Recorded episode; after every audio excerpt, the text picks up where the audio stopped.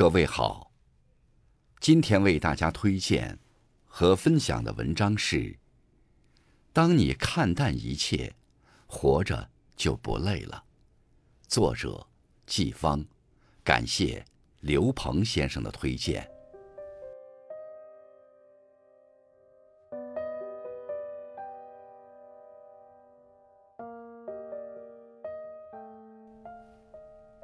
曾经在网上看到过一个问题：为什么现在的人活得越来越累？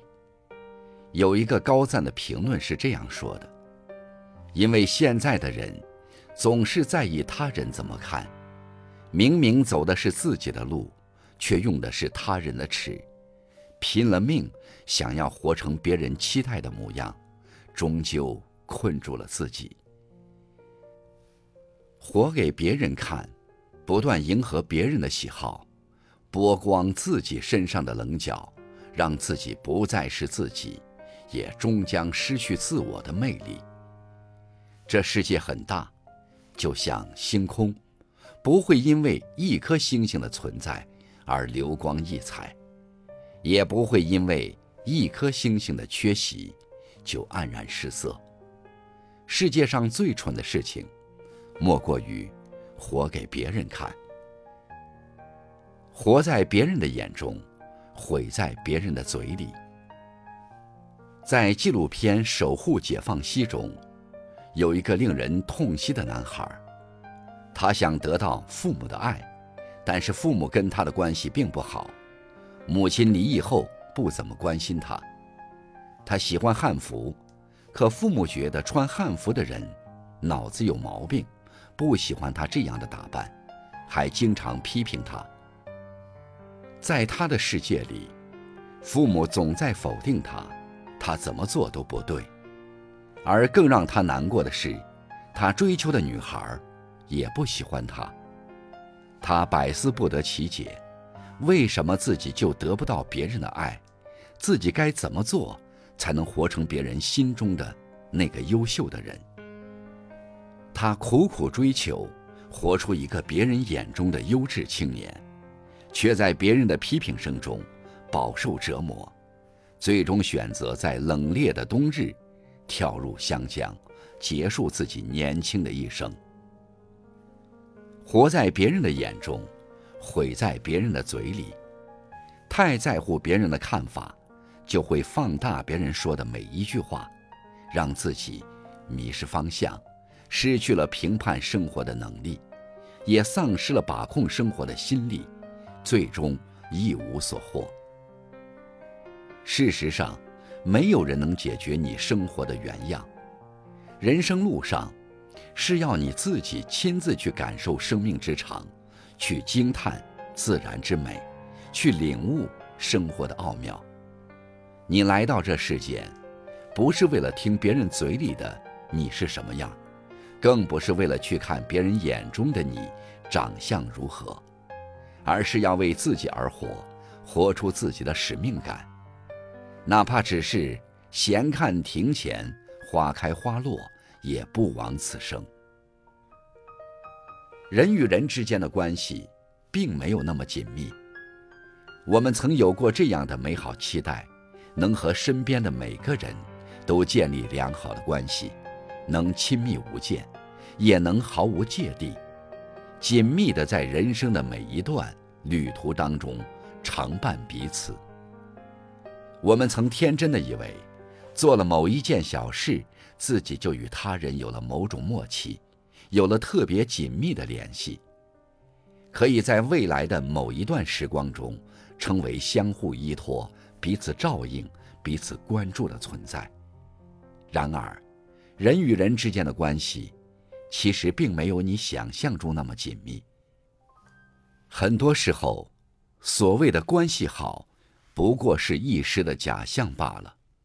《乘风破浪的姐姐》第一季播出时，白冰最初与蓝盈莹一组，他们之间配合比较默契，在练舞和日常的生活中都相处得非常融洽。第二次公演。蓝盈莹成为了队长，也有了自己选择队友的权利。白冰没有选择其他任何的队伍，他想当然的认为蓝莹莹会选择自己。然而，直到蓝莹莹最后一个名额用完，白冰都没有成为蓝莹莹想要选择的一员。白冰脸上闪过一道尴尬的笑。采访中，他直言：“我以为我们关系可以，他会选择我做队友。说实话，那一刻，我觉得有点失望。人与人之间的亲密相处，是一种很微妙的道，相处容易，亲密却很难。你需要清楚的知道，每个个体之间本来就亲疏有别，每个人都有自己对关系把控的尺度。”与其空杯期待，到头来获得一阵失望，倒不如清醒一点，活出自己的光芒。世界是自己的，与他人毫无关系。我们曾无比的期待外界的认可，也曾无比期待世界因联系而馈赠我们。然而，在岁月流转的一天天里，我们终将发现。世界其实是我们自己的，与他人毫无关系。